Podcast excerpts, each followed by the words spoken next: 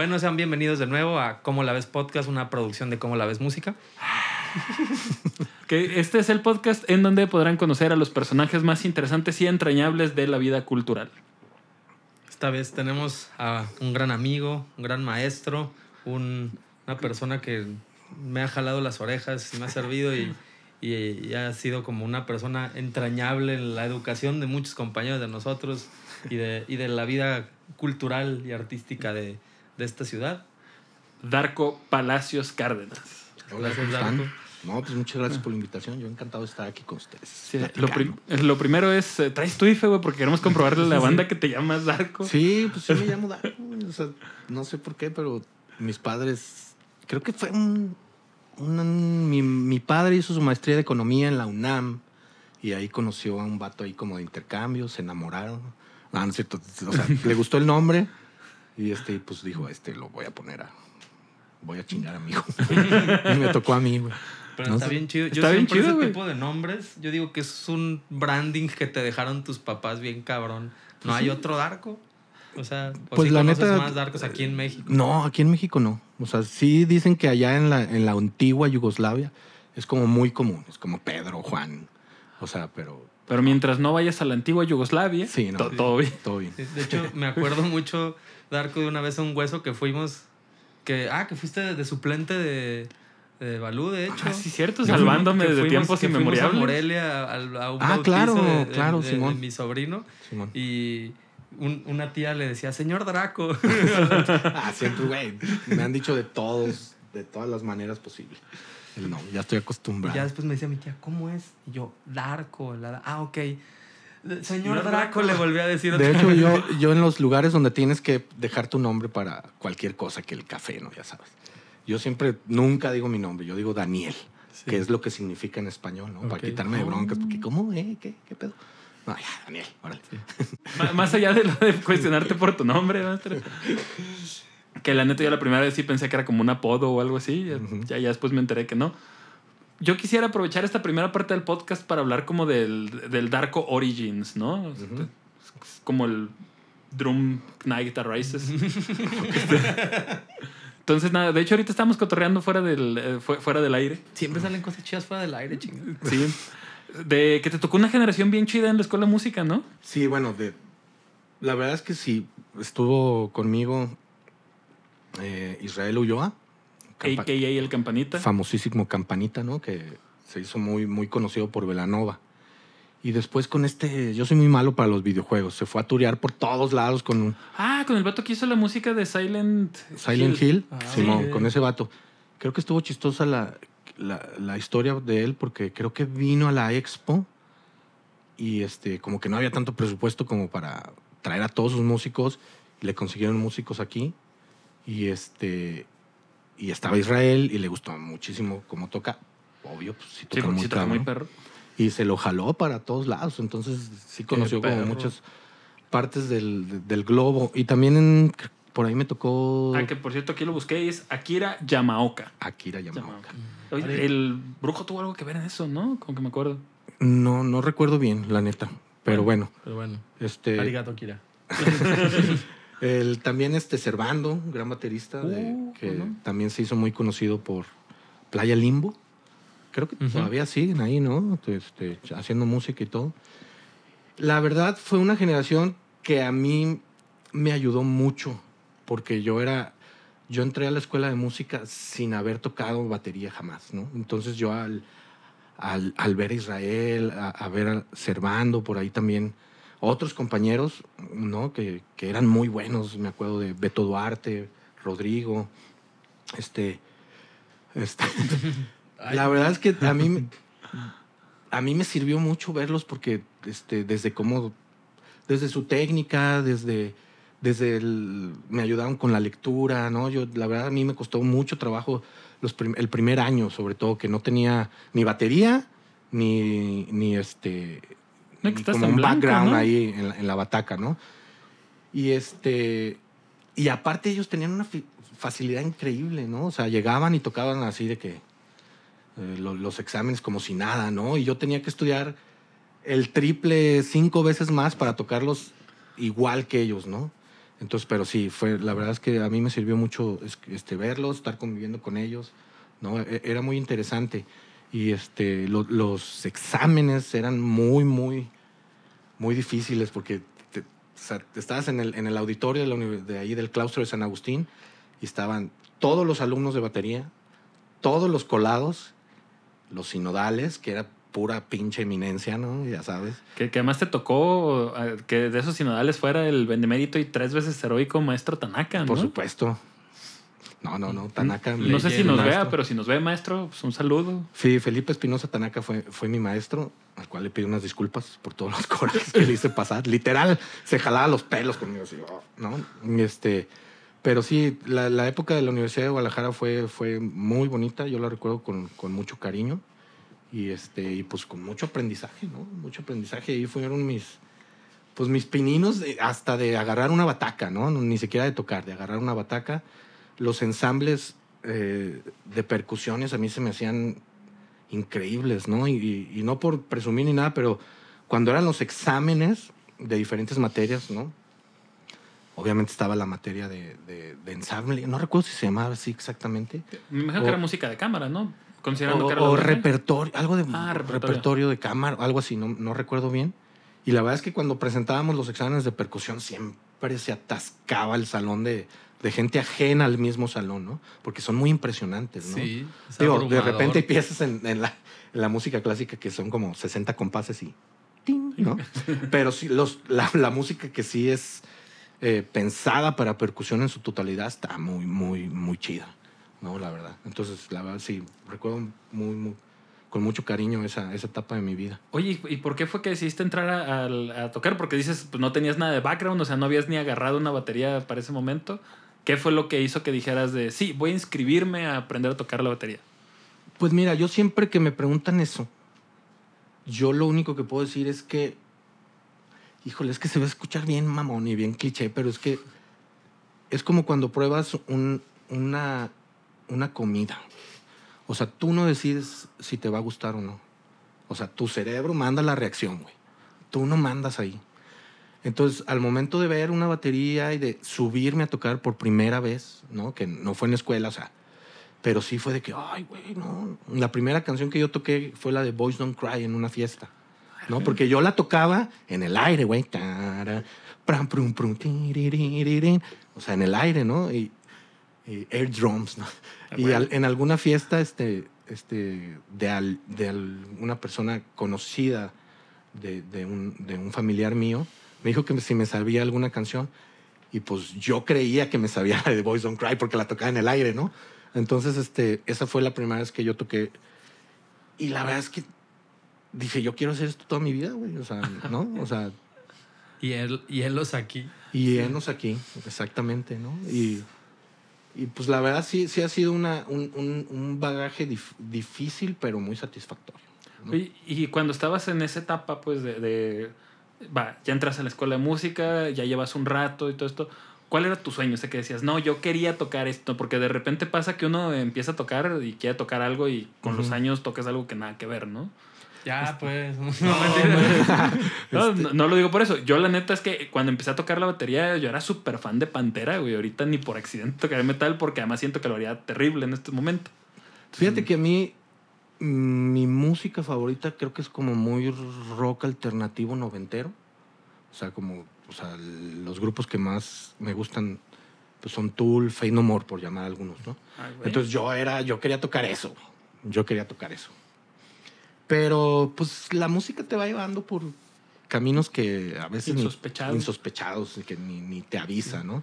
Se presenta de repente alguna oportunidad, la agarras y pues te fuiste por ahí de y ya pasa un chingo de tiempo, ¿no? Y, y este, la verdad es que uno de repente tampoco escoge much- muchas veces, o sea, escoges en el momento la oportunidad que se te da, pero a veces es totalmente ajeno a lo que tú pensabas que ibas a Sí, hacer, completamente. ¿no? Completamente. Entonces, la verdad es que mm, yo nunca he despreciado ningún género, creo que todos los géneros tienen un toque especial, ¿no? De repente por ahí demeritan muchos géneros, pero yo los invito a que escuchen a gente como Tony Saldívar, ¿no? Que un, un- un buen amigo que es el baterista, por ejemplo, de Margarita.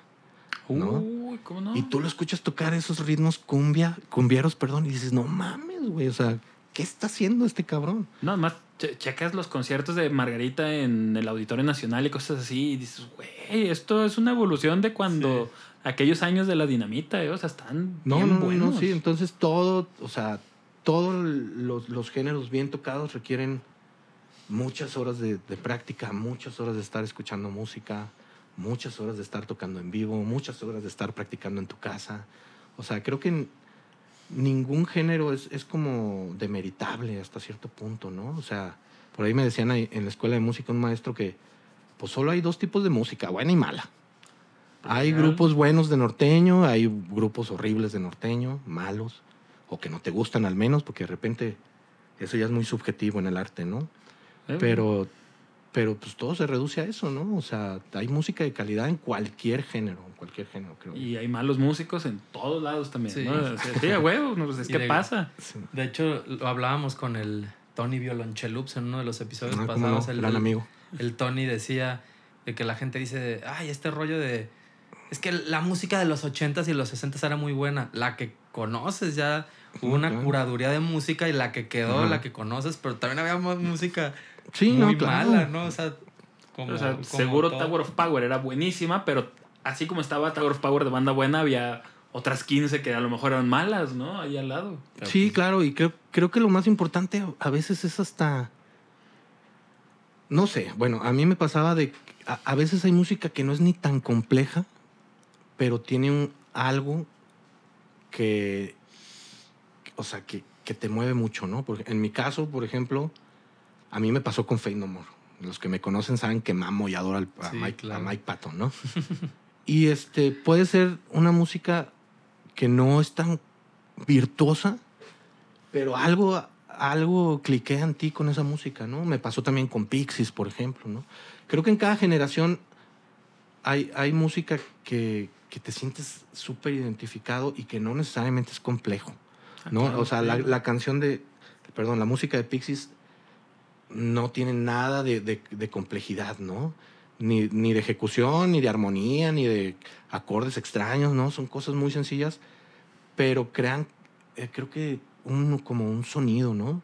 Creo que después de mí pasó, por ejemplo, con The Strokes, ¿no? ujú. O sea, de esos, esos grupos como que rompen con lo que se venía haciendo. En mi caso, en el 89, por ahí que yo conocía a Pixies, por ejemplo, pues veníamos mucho del glam rock, ¿no? Ujú. Pero del glam, del glam ya mal pedo, o sea, de Sí. que, de que Slaughter, ¿no? De Rat y de, no sé, Poison, Sí. que está chido, pero era todo lo que te mostraban, güey. Era lo ¿no? único que había. Lo Ya. único que te mostraban en MTV o en los canales de aquí. Y de repente, pum, llega un grupo con, como Pixies o Nirvana, güey.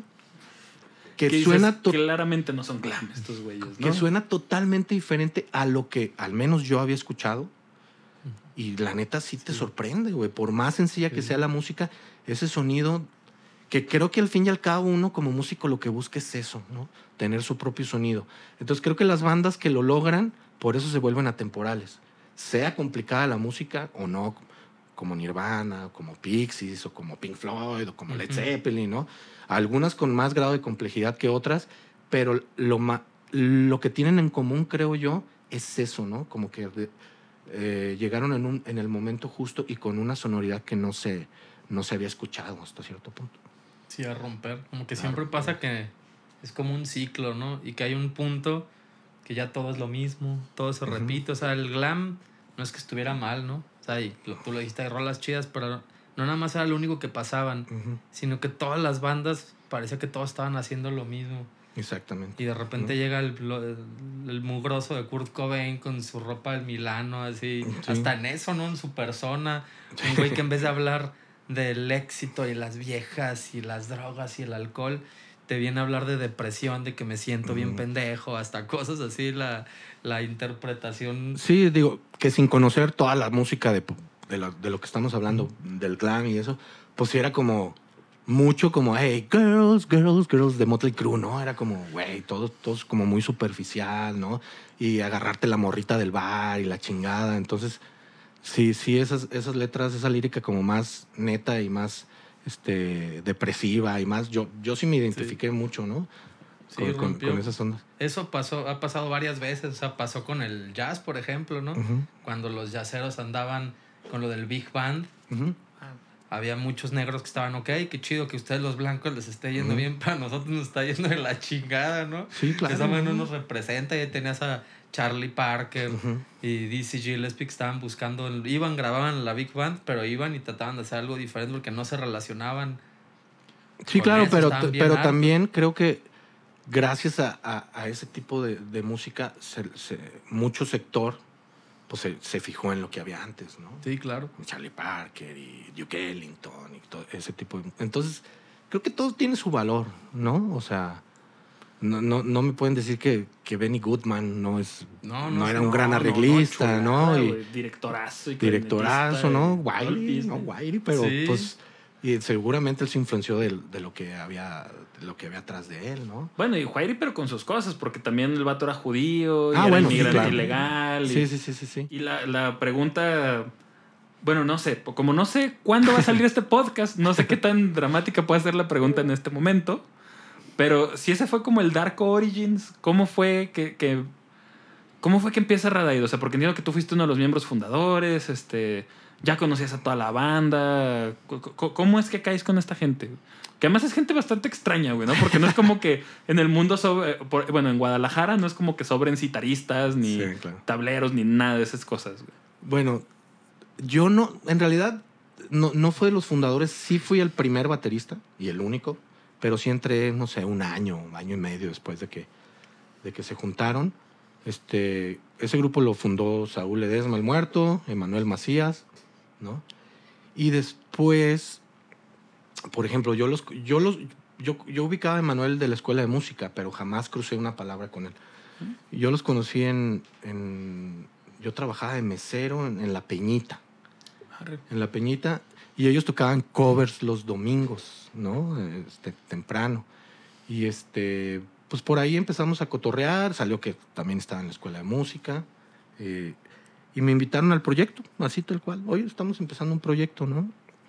Eh, fue concebido como, como un grupo de world music, no es algo que, que se fue como descubriendo a la hora de tallerear rolas o este Saúl y, Em- y Emanuel tenían como muy claro eso, ¿no? Porque se, eh, les gustaba mucho como la música de cine, ¿no? Que, que música irlandesa, música gitana.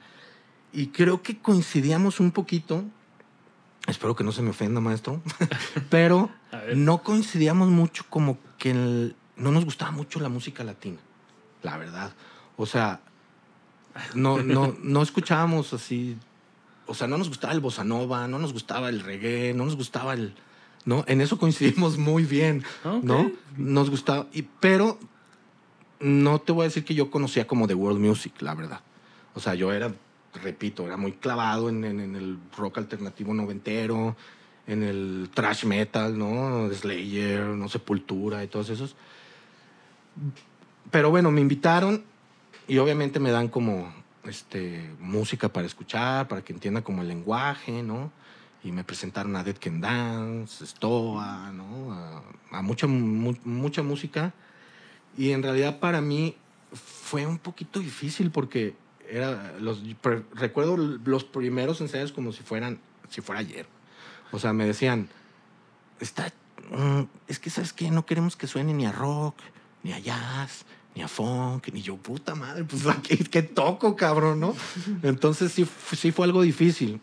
Entonces, pero bueno, escuchando, ¿no? Lo que hablábamos fuera del aire, escuchando, entendiendo, descifrando el lenguaje, ¿no? Yo trataba mucho al principio, como que ya me empecé a empapar un poquito y lo que hacía era tratar de sonar muy tribal en la batería, ¿no?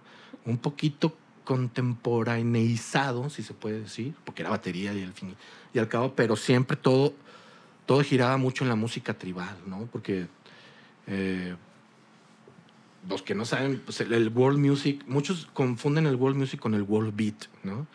La diferencia es que el world music parte de un ritual, ¿no? O sea, Ok. y, y un ritual como puede ser la muerte, ¿no? Un funeral, como la, una boda, ¿no? Este, o sea, son muchos tipos de rituales. Entonces, la música tiene que partir de ahí. ¿no? O sea, puede, puede ser música muy, muy, muy obscura, pero puede ser música muy feliz también, ¿no? Como la de una boda.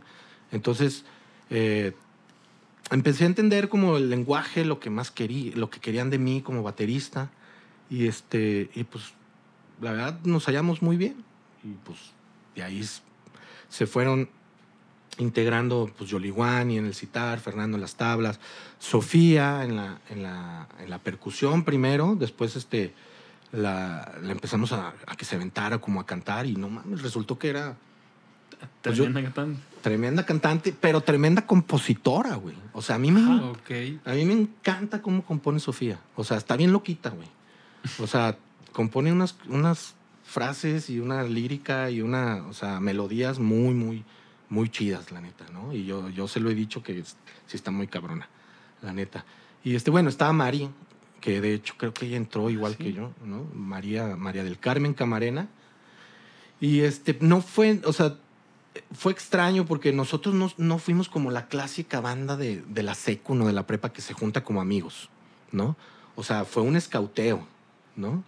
Ah, ni siquiera yo, a mí me conocían bien, ¿no? O sea, pero a la batería al no, no ser un instrumento tan extraño, por llamarlo de alguna manera, ¿no? O Más común, pues fu- fue más bien como la, la suerte, ¿no? Ahí estaba yo donde estaban tocando, no tenían baterista, no conocían, supongo que no conocían muchos, yo estaba ahí, me preguntaron, yo podía, ¿no? Pero lo- en sí como ya Yoliwani, Fernando sí fue con una especie de escauteo, ¿no? Porque pretendíamos sonar a, A eso. eso. Nos gustaba mucho, o bueno, yo ya después me empapé mucho de pues, música de la India, ¿no? Me, gu- me gustaba mucho el proyecto de Zakir Hussein como Tabla Beat, ¿no? Que esa, eh, para mí esa fue un disco clave. El, el disco de Tabla Beat, que si no lo han escuchado, la neta, está bien perro, era, era un disco de música tradicional de la India, pero con DJ y con, y con batería. Entonces, no mames, yo al encontrar un disco con, con ese tipo de música y con batería, para mí, sí. puta, era Es justo lo que estoy buscando y que justo no lo sé que estoy buscando, exactamente, ¿no? Y antes era muy difícil, o sea, la neta ahorita le pones ahí, se llama tabla, en, no sé, en YouTube, tabla beat, prr, tabla beat science, ¿no? Prr, pero antes... O le pones batería tribal, batería Sí, todo así. Todo, todo sale. Bueno, Pero quién sabe, ahorita- si le pones batería tribal, seguro sale tribal Monterrey, güey. No es ese tribal, chavos. No es ese tribal. Y e- ese disco en particular para mí fue como la Biblia, güey. La, la Biblia, tabla, tabla Beat Science. Este, ahí empecé a entender un poquito cómo, cómo acompañar a la tabla, ¿no? Cómo acompañar al citar. Y este, creo que ahí, ahí este, empecé a entender mucho mejor lo que yo podía hacer. Tratando de darle mi estilo, creo yo, ¿no? Pero así, así fueron lo- los principios de radio, ¿no? Tal cual. Qué chingón. Yo no tenía idea de cómo había pasado, güey, ¿no? Sí, Porque yo también, tampoco. Como que nadie te explica nadie, eh, como que nunca nadie te explica cómo se hacen las bandas, solo asumes que ocurren espontáneamente, ¿no? Como los hongos, llueve y sale una. Sí, sí, sí. Pe- pero, vaya, me, me imagino que con todas las bandas ya en las que has estado, este, o sea, ta- tanto proyectos originales como huesos y cosas por el estilo, pues aprendes a hacer como un tipo de recursos humanos, ¿no? De decir, ah, o sea, ya, ya con el tiempo piensas como, ah, voy a buscar esto, voy a buscar lo otro, ¿no? Pero pues cuando es tu primera banda, digo, no sé si Radio fue tu primera banda. Pues no, Pero- no, no fue mi primera banda, pero fue mi tercer banda, ¿no? O sea, yo tuve una banda que- que era como muy, muy pop, pero como muy trova. O sea, no había batería. Yo tocaba los bongos, güey, Ok. ¿no? Es que, que estaba, estaba muy... A mí me gustaba mucho cómo componían estos, estos niños, ¿no? De hecho, hay una historia muy curiosa porque participamos en el antiguo Valores Bacardí, güey, ¿no?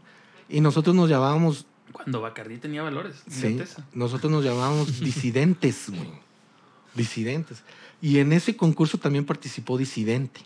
Los, dos llegamos a la final. Y, este, Y ahora sí eran los disidentes, ¿no? y, cuando, y, y cuando anunciaron el, el ganador, nadie entendió quién era. Nos quedamos viendo las dos bandas. Qué chingón. O sea, tu- tuvi- el público tuvo que hacer que el, eh, que el que anunciaba el ganador repitiera. Y pues ya repitió y no dijo la S y nos la pelamos. Ganaron nosotros. Pero chido, chido. Buena banda, la neta, de aquí de Guadalajara. No, sí, sí están ¿No? chidos, groncheros. Hay poco groncha en español, güey. Creo que debería haber más. Sí, la neta, sí. Y este, ¿y qué más? ¿Qué, qué estábamos hablando? Se me va el pedo. Ah, pues este rollo, no sé, de... ¿Cómo cómo fue que empezaste con esos troveros? Eso, eso me da curiosidad. Ah, la, la cantante, la cantante es una prima mía que se llama Vera. Ah, ok. Y el vato, eh, los, los otros dos vatos, eh, Fernando y Rubén, eran un, un vato que estudiaba en la autónoma, otro vato que estudiaba en la UDG también. Ellos no sé cómo se conocieron, pero necesitaban un percusionista y era, pues al ser mi prima. Dijo, ay, tengo un primo que... Es más, creo que ni siquiera, yo en ese entonces ni, ni tenía idea de cómo se tocaba los bongos ni nada, pero ellos querían que tocara bongos. Entonces me compré mis Matador LP, me acuerdo. Ay, y me metí a clases con Héctor Aguilar, Uh, ¿no? Y ¿Qué ya- es? que la verdad, Héctor es un ser humano que creo que tendremos que tener aquí alguna vez. La neta sí, es una escuelota. Entonces Maestrazo, sí. me metí un, como unos tres meses para entender como la técnica, ¿no? Que el pop y que acá ya sabes, ¿no? Y este ya, y la, verdad sí duramos un ratito, sí grabamos creo que un par de discos, y íbamos a tocar por ahí a Sinaloa, Nayarit, este, Michoacán o algo así. Puro Está- peligro usted. Puro peligro, sí, nos gustaba, nos gustaba así ser aventurados en esas zonas. Que bueno, eso me da la impresión de que fue una banda más espontánea, ¿no? Porque lo que me cuentas de Raíz, o sea, es una banda muy pensada desde el Ah, sí. inicio, ¿no? De que sabían perfectamente qué querían y... Sí, no, te digo, o sea, Radid fue, está muy, muy prepensado, pues, por llamarlo de alguna manera. O sea, ellos querían tal sonoridad, ¿no? Tal sonoridad y este, y pues la fuimos tallerando. No te voy a decir que a la primera se escuchó increíble, no, la neta no. O sea, sí fuimos, tuvimos que hacer nuestro trabajo, nuestra tarea, este, muchas, muchos ensayos, muchas, mucha autocrítica, ¿no? Que es muy importante es porque de repente los músicos somos muy egocentristas, ¿no? O sea, Ah. de repente no, nos, no podemos aceptar que nadie nos diga que esto lo que estás haciendo no está sonando bien, güey, ¿no? Y, y eso creo que en una banda es muy importante, güey. O sea, Sí, neta, hay músicos que no se dejan dirigir y no. Yo creo que en, un, en una banda siempre tiene que haber alguien que dirija, güey. Si todos se creen directores, es, es- es un caos. Pero si nadie se cree director, es un caos, güey. Alguien, alguien tiene que tener esa batuta, al menos para... Y no uno, o sea, creo que todos tienen que tener la, la, la, disposición y de, de poder opinar, güey, ¿no? De poder ser este, críticos, y más si es tu grupo y, y- y quieres que suene bien, ¿no? Entonces, pero es muy difícil, muy difícil, ¿no? Sí. Y yo no digo que yo sí era así como, a mí díganme lo que sea y yo me acoplo. No, no, era difícil también, ¿no? Yo no estoy diciendo que, puta, yo era súper humilde, ¿no? Sí cuesta trabajo de repente que te digan, oye, güey, lo que estás haciendo no suena chido, cabrón.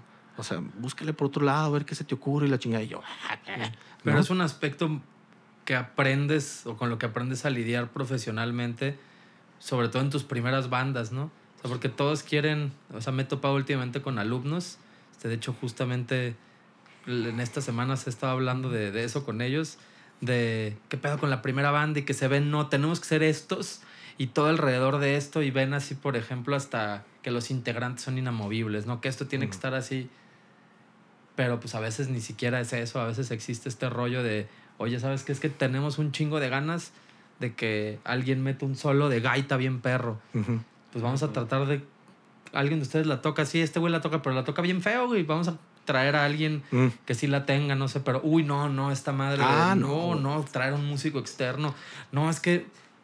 Entonces yo soy malo. No, güey, pero están pidiendo esto. O sea, ustedes lo están pidiendo, ¿no? Es No, a mí me pasó, por ejemplo, resolverlo. en una, en una grabación, no me, no me acuerdo qué disco, pero hay una parte donde yo tenía que hacer dobles corcheas en la, en la tarola. Y, y un buen rato y, un cre- y, un- y con crescendo, ¿no? Y ya explotaba un ritmo. No podía, güey. No podía, me salió horrible, güey. ¿No? La neta, porque había salido de una lesión del brazo, se me había desgarrado este músculo, ¿no? Entonces, güey, yo dije, Fernando, él estudió en el Conservatorio de las Rosas, güey.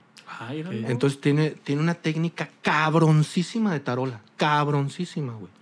O sea, su- impresionante. O sea, la limpieza, la técnica y todo.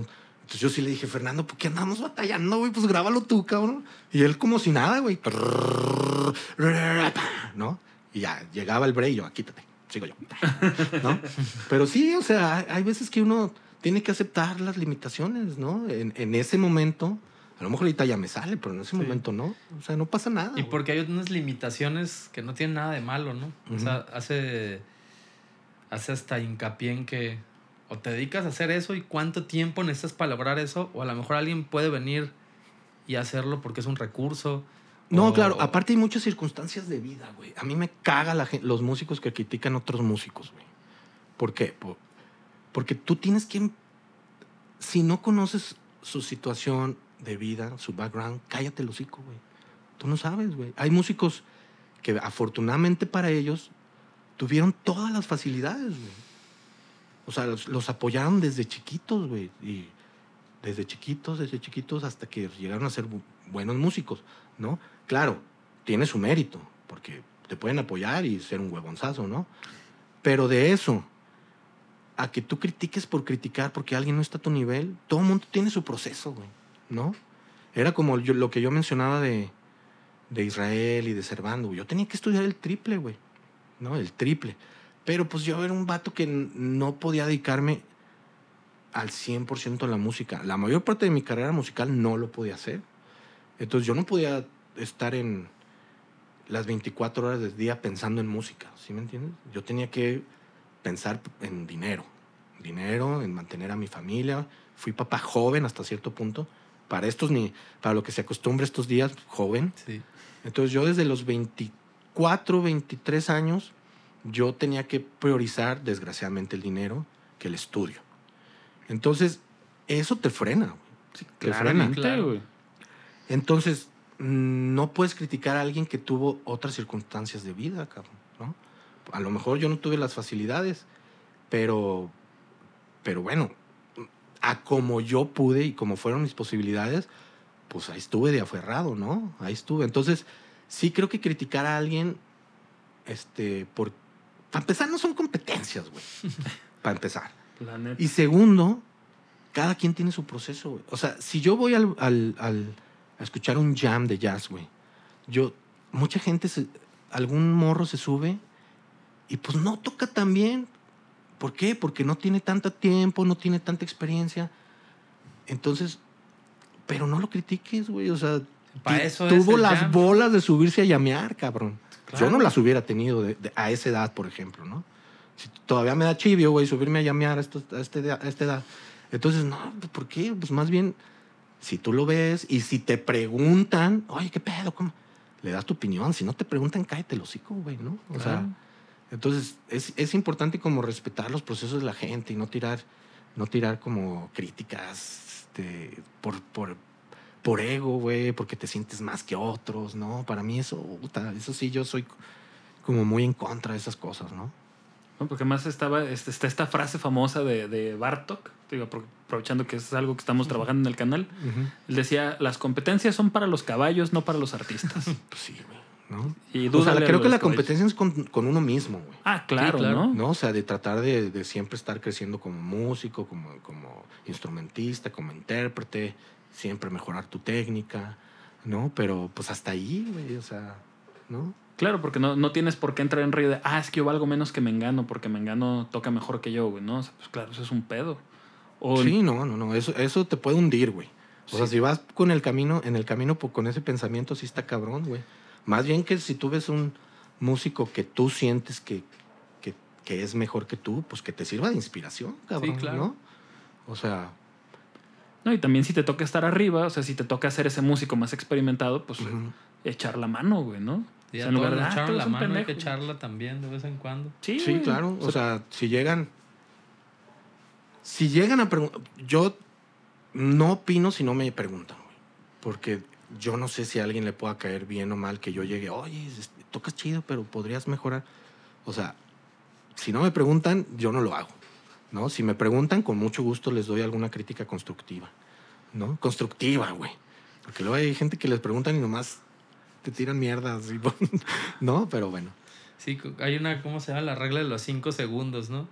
Que no le hagas una crítica a alguien si no lo puede, es algo que pueda cambiar en cinco segundos, ¿no? Ándale, sí, sí. O sea.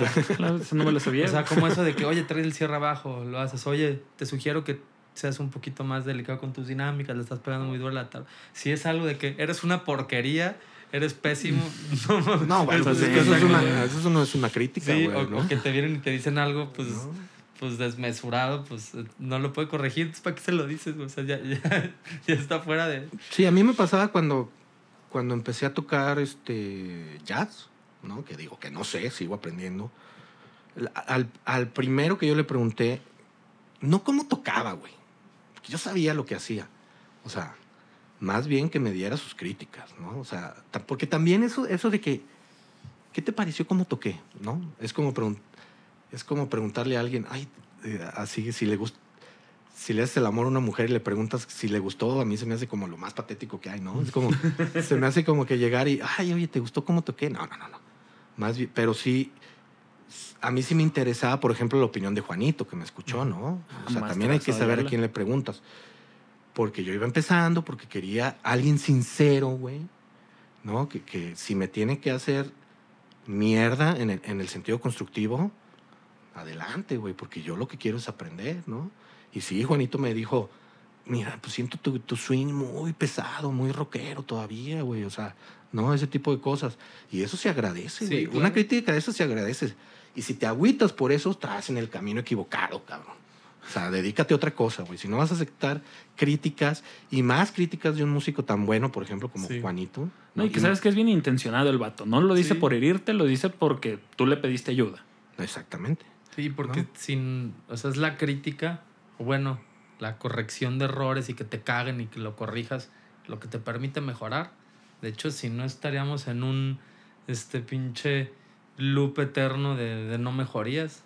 Eso es lo que lleva a la humanidad a trascender, a evolucionar. Por eso están últimamente, como este, Balú y somos muy seguidores de Diego Rosarín. Mm, y este sí, habla mucho de este rollo de qué pedo con el positivismo tóxico, porque si todo está bien y no decimos nada y no podemos decir nada, esa madre es condenar a la evolución y al cambio, dice este vato, porque, oye, no, no estoy de acuerdo con tus gobernantes, no estoy de acuerdo con eso, no estoy de acuerdo con, con, un montón de cosas. Si te quedas callado y todo lo aceptas, entonces es condenarnos a perpetuar el momento en el que estamos ahorita, de lo que sea, profesionalmente y en el caso de musicalmente, pues no mames, entonces... No, además pues ya sabes un chingo y no te quieren corregir, entonces ¿qué vienes a estudiar? y es meterte la pata tú solo, güey, porque es, yo nunca voy a mejorar, ¿no? Y a lo mejor sí te hace falta, a lo mejor un pequeño ajuste de tuercas, o sea, pues por ejemplo, lo que te dijo Juan no fue de no, güey, vuelve a la UDG a estudiar desde cero. O sea, fue de no, güey, pues eh, dale por este lugar, ¿no? Este lugar que no estás viendo, pero es un camino que sé que puedes caminar solo. Sí, porque, porque puedes ser el músico más técnico, pero eso es, lo que platicábamos, ¿no? Eso no te salva de tocar bien o mal. Ah, claro. Un género, sobre todo, ¿no? Lo que te, lo que te hace la técnica es facilitarte el camino, ¿no? Pero mucha gente cree que por ser el, la persona más técnica y tus roles impecables y tus paradigmas impecables, eso te va a hacer tocar cualquier cosa. No, no, señor, ¿no? La musicalidad es otro pedo. Otro pedo que no. Sí, de hecho es un tema bien interesante que estamos abordando antes. Igual estaría chido aventarlo aquí en la cámara de la importancia de los géneros, de denominar cosas, de escuchar música, porque esta madre es un lenguaje demasiado vasto. O sea, nos daría. Yo creo que una vida no es suficiente para para dominar toda la música, te puedes como concentrar en ciertas cosas, porque aparte es puro tiempo. O sea, si quieres aprender a tocar jazz, ¿qué, qué es lo primero que tienes que hacer? Pegarte una chinga, de chingarle nada más, y dentro de esta chinga, escuchar un chingo es puro tiempo. Claro, ¿no? O sea, alguna vez escuché alguna entrevista con Fernando Sain y le preguntaron, oye, este, pero ¿cómo le haces para, para tocar tan bien en general, no? O sea, tan bien, ¿no? Que fue una pregunta medio pendeja porque, pues, no todo el mundo toca.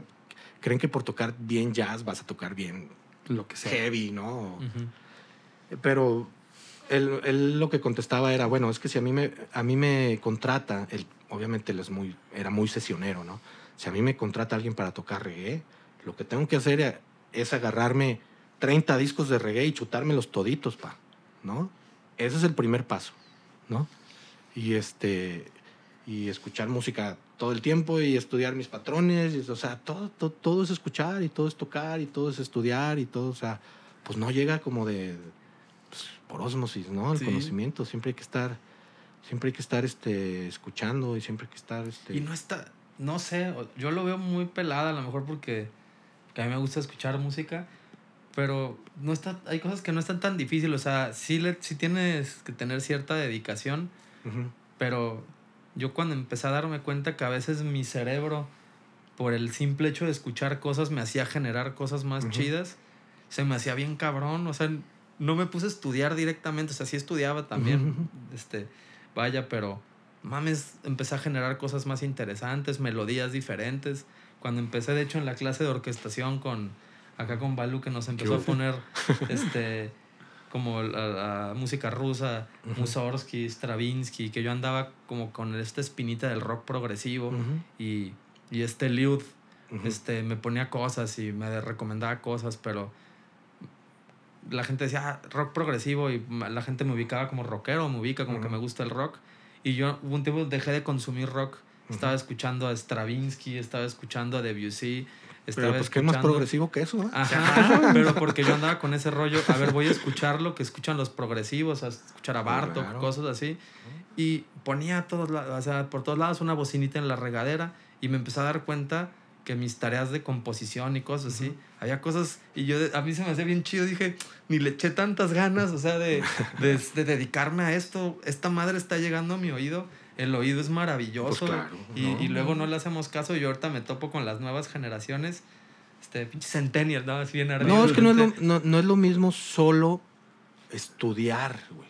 Exacto. ¿No? O sea, yo, te puedes aventar todos los libros de, de John Riley, güey, de jazz, pero si no tocas, la- si no los tocas con otros músicos, si no escuchas jazz, tu, fa- tu manera de tocar se va a escuchar a- al ejercicio número 34 Ajá, de la página tal. ¿no? Sí. Como el, ¿cómo es el Berkeley Jazz y el Berkeley Funk que Ah, les echan sí. carrilla? De, que después aquí le decían el, el F Funk, ¿no? Ya, ya, ya. Este, Sí, que era este rollo de decir, ok, tienes todas las herramientas técnicas, están todas las notas y no hay nada del encanto. sí. Sí, que, que dices, bueno, pues el funk de James Brown era súper sencillito, rolas de un acorde, este, te hacías skanking medio sucio de la guitarra y todo. Es como de, pues sí, pero si no te diste el tiempo de escuchar el género y de asimilarlo y todo, o sea, qué bueno que tengas mucha técnica y que tengas mucho de todo, Ujú, vas a tocar seguramente las notas correctas, ujú. pero no va a tener el encanto que, que, que No. tiene. Y ahorita hay mucha gente que no quiere pelearse, o sea, quiere generar cosas por sí solos, ¿no? No, ya, ya, ya. Y no sentarse a analizar. No, bueno, es que música. estamos con. Está muy cabrón ahorita, güey, la neta. O sea, yo estoy dando clases de apreciación musical en, en Sensorium, por ejemplo, y me tocan los niños que se les hace pesadísimo escuchar un disco entero, güey. Bueno, si es que los hábitos de consumo O sea, han cambiado mucho. Yo les, yo les digo que, que síndrome de TikTok, güey, ¿no? O sea, no pueden ver más, nada más, escuchar ni ver nada más de un minuto, güey. Está bien cabrón. Está muy cabrón ese pedo, güey. El síndrome de TikTok está perrón, ¿eh? Sí, les digo, o sea, se les hace súper... Y mira que yo no les pongo música tan pesada, güey. O sea, porque les pongo, no sé, Sgt. Pepper, ¿no? De los Beatles o, no sé, un Disintegration de, de The Cure, ¿no? O sea, no está tan pesado, la neta. Y se les hace eterno, Sí. güey. Se les Sí. hace muy complicado quedarse... Oye, y aparte, gente que tiene tiempo, ¿no? Porque yo tengo alumnos que trabajan, que dices, bueno, Ah, claro. este pobre, y bueno, lo que hacen ellos es que en lo que están trabajando aprovechan a escuchar música. O sea, la mayoría de, mi- de, de- de la gente con la que, o amigos que me piden cosas como de música y que trabajan, es en el carro y en su trabajo donde aprovechan hacer esto porque lo puedes hacer hasta haciendo otras cosas. Es más, pueden poner el disco de Sgt. Pepper en lo que juegan este. Fortnite o yo qué sé. O sea, y ya es un avance. Digo, que te sientes, que pongas atención, que pienses en, en las texturas, en los ritmos, en si te está gustando. No, eso es también muy importante. Si le Sí, puedes claro. echar coco. Pero por lo menos ponlo ahí en lo que barres. o- Sí, no, y por ejemplo, muchas veces eh, a mí me gusta, fíjate, me gusta mucho darle clases de apreciación musical a no músicos, güey. Ah, eso es bien Eso padre. está bien sí. chido. Eh, Porque el- como que sí, sí empiezan a entender como la música de otra manera, ¿no? Y este, yo, yo siempre me clavo en, en, en entender como el color de la música, ¿no? En- al menos en, en mi clase de apreciación musical. Más, más, que, más que explicarles, ay, es, aquí usaron este acorde o esta escala que la neta no me siento tan, tan preparado en eso, pero sí trato de, de, de que me de que les traiga como experiencias, ¿no? Sensoriales. y de, y de cambios de ánimo, ¿no? Y siempre termino el curso con, con, les pido a los alumnos, quiero que me digan una canción que te, re- re- que te lleve a tu momento más feliz de tu vida y una canción que te lleve a tu momento más oscuro, ¿no? Y terminan llorando, güey. Terminan doya- llorando escuchando la rola, ¿no? Entonces, eso es a mí lo que me interesa, sobre todo a los que no son músicos, ¿no? Que entiendan la importancia de la música, que cómo te puede mover fibras internas bien, cabrón.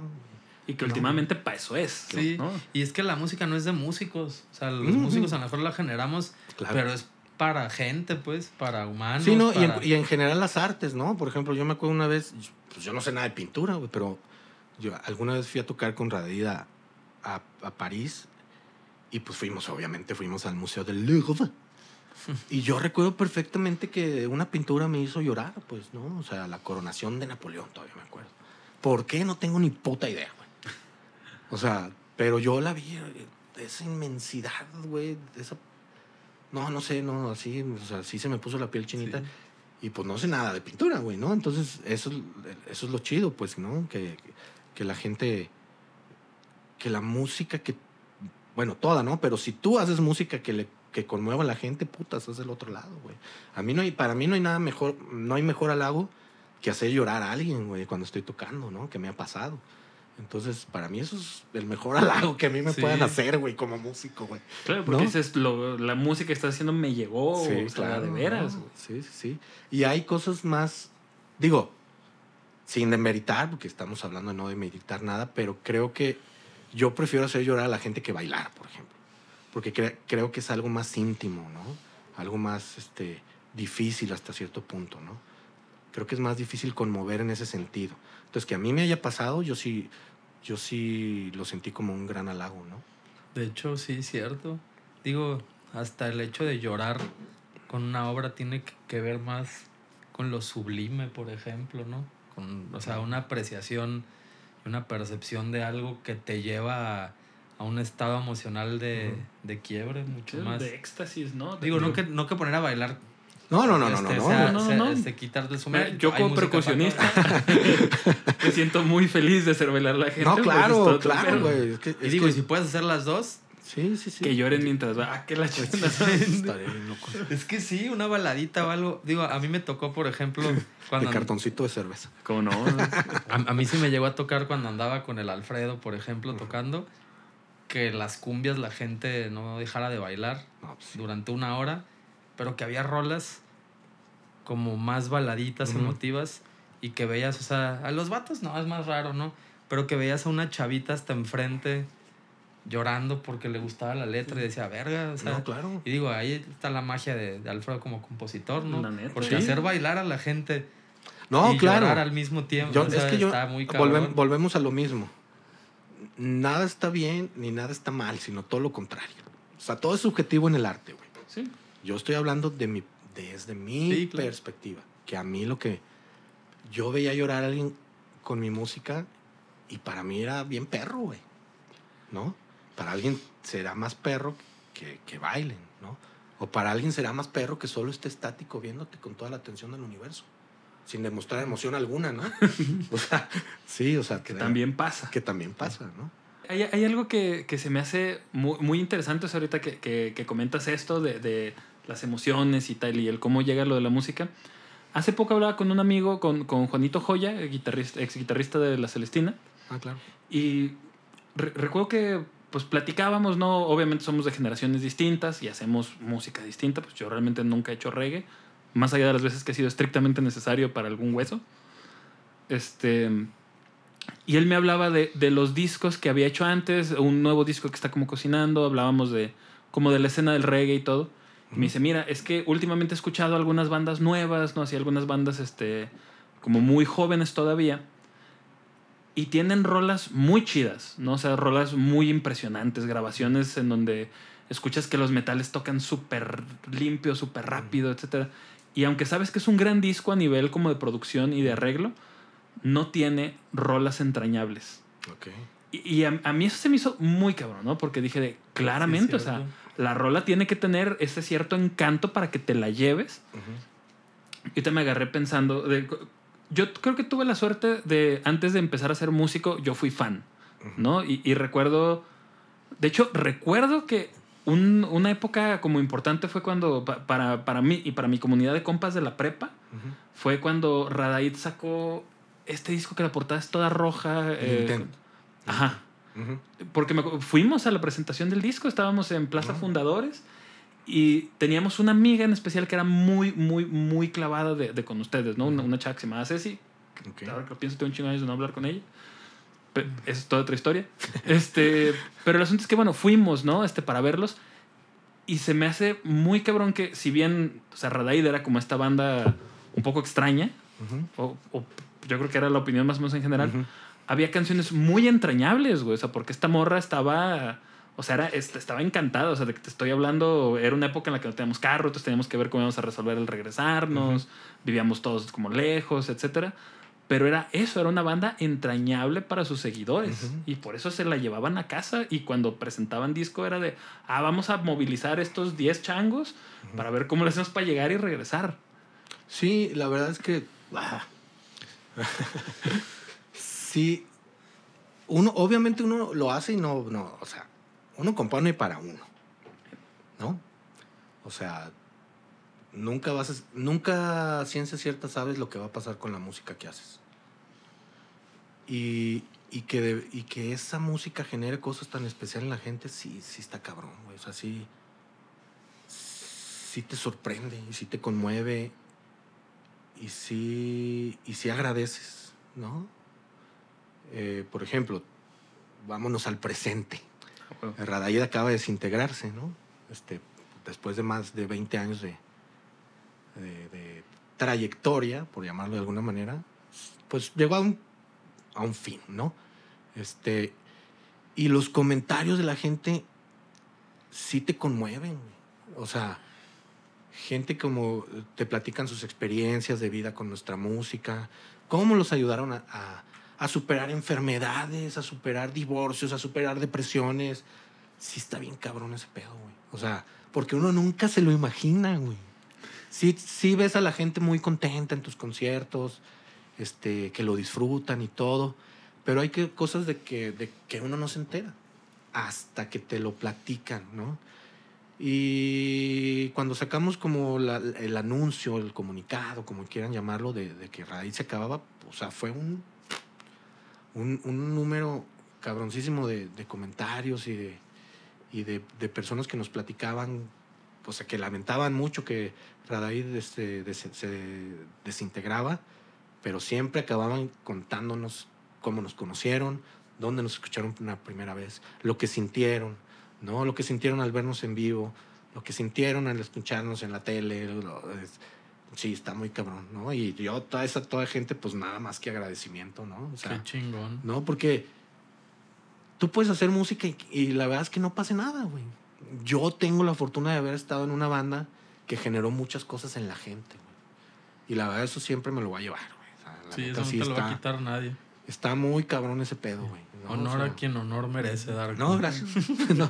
Y este. Y ya, pues entrando más en este tema, digo, porque mucha gente me pregunta, este. No, no quiero entrar en grandes detalles porque la verdad es que eh, pues fueron cosas muy ajenas a la música. Lo que pasó con Radaí, por qué se desintegra, ¿no? Eh, yo lo único que puedo decir es que alente, como lo puse en mi Facebook, alente, a lo que significa Radaí, a ese yo no tengo más que agradecerle, ¿no? Porque yo ahí aprendí a gestionar, aprendí a componer, aprendí a, arreglar, a ser arreglista, baterista, o sea, es, yo no tengo más que agradecimiento para Raíz. Ya las cuestiones personales son muy aparte, ¿no? Y este, pero también es difícil que por más de 20 años la gente esté en el mismo chip y quiera seguir el mismo camino. ¿no? Sí, Claro. claro. Entonces, eso se perdió y eso así ya no puede funcionar una banda, güey. O sea, cuando hay diferentes intereses en cada uno, güey, es muy complicado. Es muy complicado. No se puede seguir trabajando. Y cuando se deja, y cuando deja de ser gratificante tocar con tu banda, creo que tienes que ver en otra dirección. O sea, hablo a título personal, para mí ya, yo ya no disfrutaba tocar en radio. No por la música, sino por las cuestiones personales, ¿no? Este, yo no estoy diciendo que yo tengo la razón, simplemente así fue, ¿no? O sea, ya no se generaba, creo que yo esa magia que se generaba antes. Por, y no por la música, repito, por, por cuestiones personales, ¿no? Que creo que hasta cierto punto es normal, pues. Sí, la ¿no? gente cambia, la, La gente, gente cambia, evoluciona. ¿no? O sea, ser el mismo güey que hace 20 años Sí, pues, va no, en está contra cabrón. de, de tu desarrollo Está como muy cabrón, está muy cabrón. Pero la neta, pues nada más solo agradecerle a la gente que siempre nos siguió, y teníamos, tenemos los fans más pinches fieles del, del universo, ¿no? Este, y pues solo decirles que Radey nos sigue, pero Fernando y yo, Liguan y yo, pues vamos a continuar con, con pues tocando juntos, ¿no? Este, ya tenemos una, invitamos a una chica que se llama Nandí, que toca en un grupo que se llama Sunuar, que si no lo han escuchado, la neta, to- escúchenlo, está muy chido. Sí, grupazo. Sí. Le invitamos a participar al menos este año, lo que puede ir saliendo. Y ya después platicaremos si, si, si hacemos cosas en un futuro. Y este, pues en eso estamos, ¿no? Qué La neta. chingón. Oye, bueno, hemos hablado del Dark Origins, ya hablamos de, de, de Radaid, que es obviamente una parte como importante, pero ahorita veo que estás haciendo un chorro de cosas, ¿no? O sea, desde estás de músico de sesión con José Force, este, traes lo del Snow, que también lo de la historia de tus tríos de jazz creo que es algo digno de relatarse, porque me acuerdo que te conocí desde con el Grimes Quartet, que qué buen nombre de, de- de banda, por cierto. este, después me acuerdo que te hizo el Jaskerus, que también estaba bien chido con El el, Alambres y con el. Carrillo, ¿no? Simón. Este, ¿qué, ¿quién más? Bueno, el, el Grimes tuvo varias etapas, ¿no? Hasta donde Sí, sí, recuerdo. sí. Y bueno, ahorita estás con lo del Snow, que también el Snow me parece que es una banda que se está volviendo muy entrañable con la gente. Sí. Y porque para los que no sepan, Darko es como uno de mis referentes de el baterista de hueso de Guadalajara. O sea, yo- porque yo he visto a Darko tocando en todo, va y a donde sea Darko dice sí y va a tocar la música piratona tuya y, y, tocas jazz y estás tocando con José Force y si te invitan a un disco de reggae aunque no sepas bien qué onda, tú vas y dices no hay pedo y me pongo a escuchar unos discos y agarro el lenguaje Es que, pues, no sé, a mí me encanta tocar con mucha gente. O sea, puede ser que no tenga tanta experiencia en determinado género, ¿no? Pero, pues, hablamos, o sea, si tu trabajo pretendes vivir de la música, pues tienes que prepararte, güey. Si me invita alguien, o sea, a mí cuando me invitó a tocar José Force con él, lo primero que hice fue aventarme el último concierto de, de eh, Black Sabbath, güey. De- el, el último concierto que en Birmingham, el- Ujú. la despedida, ¿no, güey? Porque yo sé que José Force mama a, a Black Sabbath, güey, ¿no? Y ahí estoy yo como, y viendo al baterista, y viendo los feels que hace, ¿no? Y escuchando discos. Entonces, y, y obviamente tocándolos yo solito en mi casa, y luego con él, ¿no? Y, este, y, no, y no te estoy diciendo que a la primera me salía bien perro, ¿no? Sí me ponía mis cagues el don José, ¿no? Me dice, güey, porque también es bien chistoso porque pasa que estás, estás acostumbrado a tocar mucho determinada cosa y tú sientes que en, en la otra cosa, en el otro género, perdón, lo estás haciendo bien y por ejemplo no es tan así. Yo vengo mucho de, de, como dice el maestro Marcos, de tocar con el snow, que aunque es, aunque es un jazz muy tradicional, este, pues siempre estás como siempre rellenando, siempre improvisando, ¿no? Y más que no, pues hay una libertad también, porque somos poquitos, ¿no? Som- Somos piano, voz y batería. Entonces yo de repente, de- por más sencillo que yo creía que estaba tocando, pues como que sí atascaba, ¿no? Y a mí José me decía, hey, güey, vato, o sea, pues no es fusión ni es nada, es Black Sabbath, cabrón. O sea, que es... pa, tum, pa, Y cállate el hocico, no hay nada más que hacer, cabrón. Lo que, lo que es importante es la intención, más que, más que tocar mucho, ¿no? Mucho o poco, más bien es como esa intención, que se sienta oscuro, que se sienta pesado, güey, ¿no? Entonces sí, güey, o sea, repito, cada cosa tiene su chiste. Con el snow, yo disfruto mucho tocar con el snow. Lo disfruto muchísimo. O sea, a mí, yo quiero mucho a Kari, quiero mucho a Yohai. Son las personas más alivianadas que hay en el mundo, las personas más responsables, ¿no? Y este, y yo aprendí a tocar swing con el snow, güey. O sea, es bien extraño porque todo el mundo empieza a tocar tradicional, ¿no? Creo yo, no sé. o, todo el mundo empieza en el jazz con el tradicional, ¿no? Creo, no sé. Y yo empecé a tocar con Raúl Carrillo, güey, ¿no? Con el Jazz Kerus Trio. Que ese nombre, no sé si ya se los platiqué, pero estábamos tocando Malambres y yo en el, el primer ensayo con Raúl Carrillo. Y sonaba culerísimo, cabrón. Obviamente no por el maestro Raúl Carrillo, por Malambres y por mí, güey. Entonces yo dije, es que suena asqueroso, güey, ¿no? Entonces asqueroso, Jaskerus, ¿no? Entonces, entonces se quedó así, Jasqueroso, Jaskerus, ¿no? Entonces se quedó como el Jaskerus Trio. Entonces, para mí era, fue una gran escuela, aunque no toqué tanto con Raúl, fue una gran escuela porque todos conocemos a Raúl, todos conocemos lo loquito que está, y yo, al tocar con él, para mí fue una escuelota porque ya jamás me perdía. Sí. sí, de hecho. Llegaba a tocar con cualquier guitarrista y quería hacer sus cosas raras y yo no me perdía, ¿no? En la vuelta jamás me perdía. Entonces, para mí, después de escuchar a Raúl, cualquier guitarrista, cualquier pianista sonaba cuadrado, güey. Sí, de hecho. ¿No? Entonces, sí, yo a Raúl, la neta, está bien perro tocar con él. Y el Grimes, pues fue. Eh, pues también fue por. A mí me pasa algo, güey no sé, yo no sé si estén de acuerdo conmigo o no. A mí me caga juntarme con músicos para el hueso. Me caga, o sea, para que, como por primera vez, güey, ¿sí me entiendes? Porque, porque ¿qué pasa? A menos que seas un pinche de tocado por los dioses, lo único que pasa es que sacas, llegas a abrir el real book. ¿Sí me entiendes? Y a mí me caga eso, güey. Yo quiero un grupo de jazz. O yo quiero un grupo, independientemente de lo que sea. Yo quiero una banda. Entonces era lo que yo quería hacer con el Grimes y era lo que yo quería hacer con el Jazzkerus y era lo que yo quería hacer con el Snow Trio. Tener una banda de jazz. A mí no me interesa juntarme eh, al momento con determinados músicos. Si se da, está perro, ¿no? Porque también pues de repente te invitan, ¿no? sí, sí, sí, claro. Pero como concepto, a mí no me encanta, güey. No me encanta porque, repito, se vuelve como, como muy flat todo, ¿no? Sí, está el interplay, lo que tú digas, que el interplay es otra cosa que podríamos entrar en pues, detalles, ¿no? Porque de repente el interplay significa estarle estorbando al solista todo el tiempo y quererle adivinar, adivinar sus frases todo el tiempo, ¿no? Y es como vato, o sea, déjalo que solee a gusto, güey, ¿no? No, le estorbes. No le estorbes, cabrón. Mucho ayuda el que no estorba. Entonces, el interplay es una palabra peligrosa que podríamos entrar en muchos detalles. Bueno, en fin. Este, pero bueno, eso es lo que a mí me gusta sentir que estoy en una banda, independientemente del género. Si es jazz, pues es jazz, ¿no? Y creo que eso hace que haya mucho más riqueza en la música, güey. Porque, por ejemplo, aunque el Snow no, no tiene rolas propias, tiene muy bonitos arreglos de rolas, güey, ¿no?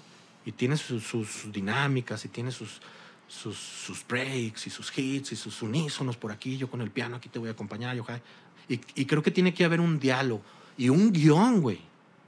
Por ejemplo, mucha gente cree, al menos en el género que, yo me interesa tocar bien, que es el jazz tradicional, para mí un gran ejemplo, o yo lo que hacía todo el tiempo es ver conciertos de Diane Kroll, por ejemplo. Porque hay voz, porque hay piano. Y tú ves, y hay un guion perfectamente escrito, güey. Sí. No es de que voy a solear las vueltas que se me dé mi rechingada gana y que nomás te digo, aquí, ya acabé. No, cabrón hay un leak, hay una frase que sirve para decirte. Porque está bien culero, güey. La neta, porque todo el mundo decimos, el espejazo, el espejazo. No, güey, el espejazo no tiene que ser. Si la banda está ensayada y si la banda sabe lo que tiene que hacer, los espejazos no deben de existir. Están, está el guion de hasta las vueltas que vas a solear, güey. Sí, de hecho. ¿No? Al menos, repito, en el, en el, donde, en el género que a mí me interesa, tocarlo bien, que es el jazz tradicional. Habrá otros que no, no sé, tampoco conozco todos los pinches géneros también. Entonces, también eso de que, de que, puta, solear 16 vueltas cada quien, a mí no me encanta, güey, ¿no? Y no me encanta que sea el mismo carrusel, güey. Sí. Sí. O sea, no tienen que solear todos en todas las rolas, güey. O sea, si es con trabajo, saxofón, voz, guitarra, batería, neta, todos van a solear, cabrón. Y por eso te hacen rolas de media hora, güey. Neta, cabrón. No mames, güey. Una rola, unos dos, otra rola, unos tres, otra rola, unos trades, otra rola nomás la voz, cabrón. Yo me acuerdo. No enfades a la raza, cabrón. ¿no? Yo me acuerdo que tú decías, es- no me acuerdo quién le decía, sabes que era el guayo. Saludos al buen guayo por ahí. Güey, me cagan los pinches solos de 32 vueltas. No mames, nada más les gustan a ustedes los guitarristas. Sí, sí, sí. No hagan música para músicos nomás. Tocamos Tienes, un tienes que ser normal. Duke Ellington, güey, para, para entretener, neta, güey, o sea, ocho vueltas. Y la neta, pues creo que nadie lo somos, güey, ¿no? Y, y hasta Duke era muy mesurado, ¿eh? Sí, O sea, que- claro, cabrón. que- creo que ese era uno de los grandes genios de Duke, ¿no? Porque mucho de lo que él hacía era en esta cosa que se llaman tunes. O Ujú. sea, de estas canciones con, con voz, pues canciones cantadas. Y a la hora de hacer los solos pasa algo súper bonito con Duke. Yo soy machín fan de, de- de él como compositor y como director de Big Band. Y siempre te quedas con ganas de oír más. Nunca te quedas con ganas de oír menos. Porque la neta, de repente estás en el hueso y el guitarrista dices, ok, ya va a acabar. Ah, no, no acabó, bueno, le sigo. Ok, ya va a acabar. Ah, no, no acabó, bueno, pues le sigo. Y en algún punto dices, ya, cabrón, ¿no? O sea, y ahí te quedaste con ganas de menos. Ajá, con ganas de menos. Es preferible que si lo estás grabando, que la persona que lo acaba de oír dice, no, yo quiero ir más y lo, lo pongo otra vez. O que la persona que te está escuchando en vivo acabaste de improvisar y dices, no, güey, no, no, no, yo, esto no puede quedar así, yo quiero oír más de este Claro, pedo. es Vamos a oír la siguiente rola. Es preferible dejar a la gente con ganas de más a hartarla, ¿no? Ajá. Sí, exactamente. Que puede ser muy fácil, que puede, puede pasar muy fácil, güey. Oh, ¿no? sí. No, porque si está cabrón, te digo, Sí. tienes que ser, güey, John Coltrane para no enfadar a la raza Sí. mucho rato, güey, ¿no? Y, y los Y- músicos confundimos divertirme yo y yo estar aquí cotorreando y yo me la estoy pasando poca madre. Güey, pero... a mí solear demasiado se me hace una falta de respeto para los demás músicos, güey. O sea, porque también hay otros músicos. Dale Sí. su espacio, ¿no? O, o también al público, neta, güey. Neta, yo he visto rolas de 20 minutos, cabrón. No está padre para la gente, ¿no? Aunque la gente diga que sí, no es cierto, güey. No está padre. No, no está padre. yo nomás, nomás se las aguanto Pink Floyd, güey. Sí, exactamente. Entonces, bueno, y repito, pues cada quien tendrá sus gustos. Habrá, gente que sí le encanta solear, que sus grupos soleen cada quien Sí. 40 vueltas. Bueno, está bien. Yo hablo de, desde mi perspectiva, que lo que yo espero de una banda. Repito, no, repito, a mí me gusta tener bandas, güey, que se, que se sienta como ahí, como más tight, más... Porque sí, güey, hay músicos bien cabrones que pueden llegar a la primera a tocar bien chingón, pero no es lo mismo, güey. No es lo mismo que tener de tocar siempre con, con, los, Sí, con, con los mismos no músicos. nada. O sea, entiendes, ya conoces este, su manera de improvisar, no porque toquen lo mismo siempre, ¿no? Pero los intuyes mejor, los intuyes. Y ahí es donde el interplay juega más chido, ¿no? No, no, no estar viendo al, al, al- al pinche guitarrista, ay, ay, y todo el tiempo querer in- in- intuirlo y todo el tiempo querer. No, güey, dale su espacio y de repente, oh, ¿te gustó esa frase? Uh, paz, resuelves con él, ¿no? Ah, Eso está poca madre. No que siempre quieras estarle estorbando, güey, no mames, o sea, ¿no? Para mí eso es el interplay, puede estar equivocado, cabrón, no, no sé, ¿no? Pero bueno, eso, eso y, y lo de Grimes esta- es- eh, estaba chido porque eh, sí era un poquito más libre, más funk y, más ondas de estas, pero eh, pero pues también este muy rápido se, se, se, se acabó todo, ¿no? Porque Malambres empezó a tocar con todo el mundo, ¿no? Este, y luego Guayo faltaba mucho, y luego Jocelyn se agüitaba porque Guayo y Malambres faltaban, entonces ya, ya de repente. Y después fue muy chistoso porque yo me quedé con el nombre, bueno, Jocelyn me dejó quedarme con el nombre, ¿no? Porque pues Grimes es el apellido de Jocelyn. Y de repente cuando le invitaba a suplir, Jocelyn, eh, el- Jocelyn Grimes era la suplente del Grimes güey, estaba muy extraño, güey. Ah, pero chido, yo me la pasé muy bien. Oye, que también yo noto un patrón. ¿Hay algo por lo que tú digas, a mí me laten las bandas de jazz con cantante? Sí, sí me gustan más. Sí me gusta la, más la voz femenina en el, en el jazz. O sea, pero más allá de que sea voz femenina o masculina, el hecho de que sea voz, porque hay Ah. miles de grupos que son el arrejunte que no traen Ah, cantante, bueno, pues, en ¿no? ese sentido, creo que el es, viéndolo estrictamente como negocio, güey, y como creo que es más, más digerible para, para... Yo toco mucho en restaurantes, ¿no? Con el- creo que es mucho más digerible la música con voz que sin voz. Creo que puedes llegar a, no sé si aburrir, pero a entretener menos o, o que la gente se disperse de la música más fácil si no hay voz. Puedo estar equivocado, no, no lo sé. De pero- hecho, es, según yo es hasta estadístico, el hecho de escuchar la- una voz de una persona lo relacionas a que es un humano cantando Ajá. y te, y te involucras más. Eso tiene Yo- que ver hasta en los videos de TikTok. y Sí, así, cuando sales hablando, la gente, ah, es una voz, es alguien, es una persona, es un humano. A ver cosas con letreros, aunque te resuelva todo, conectas menos con el contenido. Sí, y por ejemplo, yo trato de con los grupos que, que estoy, tratar de tocar lo que a mí me gustaría ver en un grupo de hueso, ¿no? Entonces para mí es más entretenido es estar viendo a alguien cantar que nada más que todo sea instrumental, ¿no? Para mí. Yo no estoy diciendo que sea lo mejor o no. A mí me gusta más ver siempre a alguien cantando. Y también en, en cuestión del, de- del repertorio, para mí, por ejemplo, el Snow Trio solo es un pretexto para tocar lo que yo quiero, ¿no?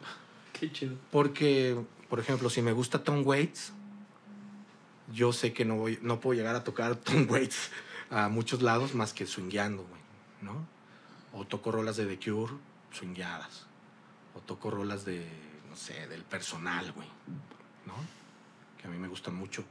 Entonces, para mí eso es, es- el snow es eso. Claro, tratamos de montar, porque hay piezas que están bien chidas y bien bonitas del, Y rapper tradicional. del rapper tradicional, ¿no? Cosas más contemporáneas de, de jazz tradicional, como Diane Kroll, ¿no? Como Cyril Ujú. Aimee. Pero sí, para mí el snow es, es, es eso, es un pretexto para tocar lo que yo quiera. Tocamos rolas de Bjork, güey, ¿no? Qué O sea, porque yo respeto a quien quiere tocar los estándares de siempre, Mm. lo respeto, pero a mí me da hueva tremenda, güey, ¿no? Me da mucha flojera llegar a un lugar a tocar Summertime, güey, ¿no? Y que además ya está sabes- padre, perdón, está padre con, en el jam, güey, porque son, son rolas de lenguaje común, que la mayoría de los, de los músicos, de los que los músicos tienen o conocen, saben tocar, pero cuando no es un jam, pues yo no le veo mucho caso, la neta. Y que además ya sabes que se volvió como una, una cuestión bien cerrada, como de, de decir, a ver, como de no permitir rapper nuevo, porque como es el rapper común, es el rapper que todos se saben. Ujú. O sea, por ejemplo, hablaba con, con Bere, una amiga violinista, Ujú, Claro, ver. que me decía, estoy hasta las manitas de tocar la fulé, ¿no? Ya. Porque en todos los grupos en los que estoy, en todos la estamos tocando. Y es de, bueno, la excusa es que el público la conoce, ¿no? Y, yo soy muy escéptico de ese business, ¿no? Es como de, Ah, no, totalmente. o sea, es como de, güey, es lo- el público, es lo que el público conoce. Es de, yo no creo que haya un público que demande específicamente esos estándares. Sí. Oye, Dargo, yo quería preguntarte, porque el Snow no nada más es, o, o bueno, para mí no es nada más un ejemplo como de, de lo musical, ¿no? Es un ejemplo como de cómo hacer un negocio, que es algo que a los músicos a veces les da. Es un ejemplo de hueso, ¿no? Hasta el hecho de que sean tres y así vas y cobras más, ese tipo de cosas. Y, y Lo, lo que acabas de comentar del hecho de tener voz humana ayuda a que se venda mejor. Creo O que sea, sí. Este, que lo puedes vender a tocar jazzecito, no nada más en bares que son los que peor pagan, la neta. Sí, Te lo pues, puedes vender sí. en restaurantes, lo puedes vender en algo. En eventos un- sociales. Ajá, exactamente. Ese rollo. Bueno, y que de hecho, según nos comentabas ahorita fuera de cámara, eh, también hasta llevarlo a festivales. Ajá, claro. No, sí, de hecho nosotros ya, ya fuimos a un festivalito a Guanajuato, nos fue muy bien, ¿no? Creo que nos falta, yo para tratar de vender más al Snow, por ejemplo, en festivales, a mí me hace falta tener más música propia. Hay- Es un impedimento grande en los festivales de jazz. No en todos, pero en muchísimos, ¿no? Entonces sí, como que creo que el siguiente paso sería componer con el Snow cosas. Y pues sí, la neta, no hay nada mejor que la vibra festivalera para mí. O sea, para mí estaría bien poca madre ir a, este, tratar de, de conseguir más Ujú. festivalitos, festivales chiquitos, medianos, grandes. Pero sí, creo que, que un impedimento, creo que ha sido al momento, eh, como no tener música propia. ¿no? También consejo para los Sí. que quieran ir por ahí. Sí. sí tienen que componer. No todos son los, Los los estándares. estándares, ni, Y- ni las versiones nuevas, ni viejas, ni nada. ¿no? Y por otro lado, tenemos muchos alumnos que nos preguntan qué pedo con empezar a huesear. Sí, que, que no lo han hecho. O sea, y es una pregunta muy genuina. De hecho, este Kevin, Owen, nos deben ver este video, güey, porque Sí. le estamos preguntando El a- Beto al también andaba en eso, ¿no? Ah, El sí, sí, sí, sí. Diego, el Anthony, no sé que son alumnos que tenemos hoy en día y que se nos han acercado mucho de- así de, oye, profe, ¿cómo le hago? Quiero empezar a huesear. O sea, quiero empezar a tocar y, y cobrar pues de este business. Ok. ¿Qué consejo me darías, no? Sí, porque muchos, muchos están en la misma situación que tú, ¿no? O sea, sí está Ujú. chido hacer música, eso, pero hay varios de ellos que tienen otro trabajo que no es la música Ujú. y les surge empezar a ganar en esto para dedicarle tiempo porque no le pueden dedicar el tiempo que quieren a la música. Entonces, ¿qué consejo le podrías dar a estos vatos que recién están empezando a querer, que quieren empezar a huesear? No que están hueseando ya, sino que Ajá. quieren empezar a huesear. En, en mi, en mi experiencia, lo que pasa es que todo el mundo cree que, por ejemplo, que yo voy a pedir lugar, per- perdón, a pedir trabajo a algún lugar y automáticamente me dicen que sí porque ah, es Darkles de Radit, güey. Nadie me conoce en el mundo, nadie conoce a Radit en el mundo restaurantero, güey. Nadie. ¿Ok? Entonces, primero creo que yo lo que hice para empezar a pedir trabajo con el Snow, por ejemplo, es primero montar un rapper bien tocado, ¿no? Creo yo. O sea, no puedes pretender ir a un lugar a pedir trabajo cuando no tienes eh, una interpretación de calidad. Lo puedes hacer, lo puedes hacer. Ya sabemos que lo pueden hacer, ¿no? Y puedes cobrar bien, aunque toques mal. Pero te van a ver una vez y ya no te van a hablar. ¿Sí? O sea, pueden caer. Porque el verbo vende también, ¿no? Tú, Ah, puedes, tú puedes vender una fecha tocando, no tocando tan bien. Y bueno, te van a contratar, pero una vez y ya después no. Entonces creo que. Y aparte, es, si tú pretendes huesear sin tener. No, no estoy diciendo que seas el mejor jazzista, güey. Y yo acabo de decir que yo aprendí con el Snow a, su, a swinguear, ¿no? Y cobrando, güey, ¿no?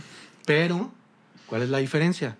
Que hubo un trabajo atrás de, de- escuchar y de ensayar y de, to- y de estar tocando en mi casa, estudiando, escuchando, estudiando mis frases, estudiando mis solos, ¿no? Ese tipo de cosas. O sea, si quieres llegar a huesear un pinche restaurante porque te escuchaste un solo de, no sé, güey, de Miles Davis, pues estás en el hoyo, güey. O sea, tienes un trabajo mucho más, mucho más allá, ¿no? Este, yo soy muy desvelado, muy clavado. Yo me puedo amanecer escuchando conciertos de jazz, escuchando este, solos, o sea, clínicas de batería enfocadas al jazz y todo. Entonces, eso es lo que tienen que hacer. Hablando de la música, hablando estrictamente del business del hueso, pues es estar chingando a la banda, güey. O sea, este, puedes ir a, a 100 restaurantes y pues, a lo mejor tú agarras chamba en cuatro, güey. Pues no hay pedo, o sea, ya tienes chamba en cuatro. Es como el vato que le tira la onda a 20 mujeres y la pelan dos y dicen, ah, pues pinche mujeriego, ¿no? Pues le tiró la onda a 20, pues nomás lo pelaron dos, ¿no? De hecho, si lo ves en estadística, a lo mejor no estuvo tan chido. Sí, exactamente, pero uno dice, anda con dos, ¿no? Entonces, y no malbaratar tu chamba. güey. Porque creemos que por estar morro, lo platicábamos, tienes que cobrar poco. Y no, para mí no tiene nada que ver. Nada que ver. Tú puedes estar, tener 16 años, pero si tu manera de tocar es- está como chida, y te preparaste y, te, y estudiaste y ensayaste y preparaste un, un rapper bonito. No tienes por qué ni de broma cobrar menos, güey. Sabemos que el mundo del hueso en Guadalajara es mal pagado. Sabemos. Pero bueno, de ese estándar mal pagado, güey, no te bajes, güey, por, ser, por estar joven, güey. Y platicábamos de, de un Guillermo Núñez, ¿no? De un memito, güey. Ah, sí, Ese güey, no. ¿por qué va a cobrar menos? Sí, no, toca recabar. Sí toca muy cabrón, güey, porque está morro, ni madre. ¿No? El problema no son ellos, el problema son los músicos viejos que porque están jóvenes les quieren pagar menos, güey. Eso sí está la chingada. Y eso sí está de la chingada, ¿no? Que, que, que los quieran caimanear porque están morros, aunque toquen mejor que uno, eso sí se me hace lamentable, cabrón, ¿no? Entonces no se dejen vatos, ¿no? Sí, digan no al caimanazo. Sí, sí, no. Digo, Yo siempre he pensado que hay un trabajo de gestión y que ese se tiene que pagar. Ah, ¿no? sí. Pero no que mañana en un restaurante, no seas cabrón, güey. O sea, cuando el cuando está muy mal pagado el pedo, ¿no? O sea, Sí. por ganar 100 pesos más, güey, 200 pesos más. Claro que dices, oye, me están ofreciendo un. Me están ofreciendo míseros 600 pesos por mono. Ujú. Pues, ¿qué tanto los voy a caimanear, cabrón, no? O sea, Pero hay pero lo triste es que hay gente ah, sí. que sí lo hace, sí, sí, sí, vaya, Y vaya. que les paga 100 paros a, su mus- a sus músicos, 80 pesos. Yo sabía de Sí, ¿no? de 80, 100 pesos Sí, por Que, tocar. que dice uno, oye, que soy maestro de la Univer, no mames. Sí, no mames. Pero, Univer, tú también te estás Eh, pasando de ver. pero insisto, la gestión vale y la gestión se tiene que pagar. Yo si consigo un evento privado, una boda, un festival, sí cobro una comisión, güey. Eso está legal, creo yo. Y Ah, claro, claro. y también no ser mamón y decir, ah, yo voy a ganar este, 15 mil pesos y estos mil, ¿no? O 1500. No, pues no, güey. También tiene que haber un, un equilibrio, no mames. Porque yo gano dinero también por ellos, güey. Sí, claro. O sea, yo no ganaría dinero si, si Cari no cantara tan bonito. Yo no, yo no ganaría dinero si Yohai no tocara chido, ¿no? Y si los tres no hiciéramos como ese ensamble que hacemos. Entonces, nada me da derecho a, a- a pasarme de lanza, güey, ¿no? Porque creo que tienen el mismo valor que yo. Yo tengo más experiencia en la gestión y en, y en saber cómo llegarle a la gente, tal vez, para conseguir esto, el otro. Pero sin ellos no lo, no lo, no lo lograría, ¿sí me entiendes? Claro, se entiende que es este trabajo de equipo, los tres van en el mismo barco. Pues hay que jalar parejo, ¿no? Hay que jalar parejo. Sí, sí, sí, este, sí estaría chido. ah, a ver si no se enojan por lo que digo. sí estaría más chido que los tres estuvieran en el mismo canal de la gestión que yo. ¿no? Ah, bueno. Pero no importa, o sea, a mí se me da. Ya ves, O pinche Yohai. Ah, Yohai, ponte la cámara. ponte las pilas. ¿Qué es, David? ¿No? Regáñalo, Darko, No, regáñalo. no, no, estaría, o sea, sí me gustaría de repente, ay, de que, ay, yo, yo ya sé que yo tengo que hablar a los lugares para reagendar, ¿no? Sí me gustaría que, yo ya tengo mi, mi cartera de clientes bien establecida, me gustaría tener nuevos clientes, ¿no? Entonces, sí, sí, sí, es como, me sí me gustaría que estuvieran más en, en el chip de la gestión. Pero no pasa nada, pues, ¿no? O sea, yo, yo lo hago sin bronca, ¿no? Y como dices, Y- y no es- y es un sueldo eso. Sí, claro. Y no, y no es mentira cuando digo que yo disfruto tocar mucho con estos dos canijos, ¿eh? La neta sí, sí lo, sí lo, sí los aprecio mucho y sí lo, los, les doy su valor, güey, ¿no? Porque son unas personas que, que son muy fáciles de trabajar con ellos, güey, muy fáciles, güey. Y la experiencia me ha enseñado que a veces eso es más valioso que- Sí, que, el con- virtuosismo musical, güey. Oh. Completamente. De Sí, hecho, yo me acuerdo que es una de las cosas que Darko nos decía en la, en la uni. Que la actitud es que esa madre, el día de mañana vas a tener más trabajo porque eres el güey que llega a tiempo, eso sí, ¿no? Y que llega con sus cosas, pero que eres fácil de, de lidiar, que el güey virtuoso, insoportable, arrogante. No, claro, y, y sin mencionar nombres, neta, yo conozco músicos cabroncísimos que no tocan con nadie porque son bien mamones, güey. O bien llega tarde a todos lados, güey. Sí, porque no hay, no hay nada peor que estás a media hora de empezar el hueso, la wedding planner está sobre de ti y no sabes si el trompetista va a llegar o no. A cualquier Así nivel, güey. Sí. Puede ser un hueso de restaurante, puede ser un- una tocada privada en un bar, puede ser en un festival, donde tú me digas, güey. A mí me ha pasado que no han llegado músicos a tocar en cualquier nivel. Y es igual de culero. Porque aparte, a ver, músicos, entiendan que cuando uno es el que gestiona, se la pasan regañándolo a uno por irresponsabilidades de otros, cabrón. Eso es lo más cagante que hay, güey. Yo he recibido cague tras cague tras cague de clientes, de empresarios, de lo que tú me digas, por irresponsables de que ni siquiera son mías, que es de otra gente. Eso es lo más cagante cuando uno gestiona, ¿no? Entonces, tienen que darle el debido respeto a la gente que gestiona, güey. Ser responsables, ser puntuales, ensayar su reper, ¿no? Porque sí, eso es de las cosas más frustrantes que, que a mí me pueden pasar. Que a mí me regañe un cliente por una estupidez de alguien más, eso yo no, no lo soporto, cabrón. Sí me pone muy mal, güey. ¿No? Es que sí da un chorro de coraje, güey. ¿No? Sí. Entonces, Yohai, Cari, qué bueno que ustedes no son así. No, no, no. Si alguien que nos ve es así, Yo me es saqué- momento de cambiar de vida. Yo me saqué la lotería con esos dos mocosos, güey. La neta, güey. La neta. Digo, yo no sé cuánto vaya a durar el Snow o con ellos mucho poco, pero a lo a- ahorita, ahorita, la neta, sí, no, o sea, no puedo pedir mejores bandmates que estos dos canijos, güey. Qué chingón. Pues entonces, digo, Darko, la neta, muchas gracias por haberle caído, güey. Qué No. buen pedo que has estado por acá. Todo lo que nos has contado ha estado bien chido.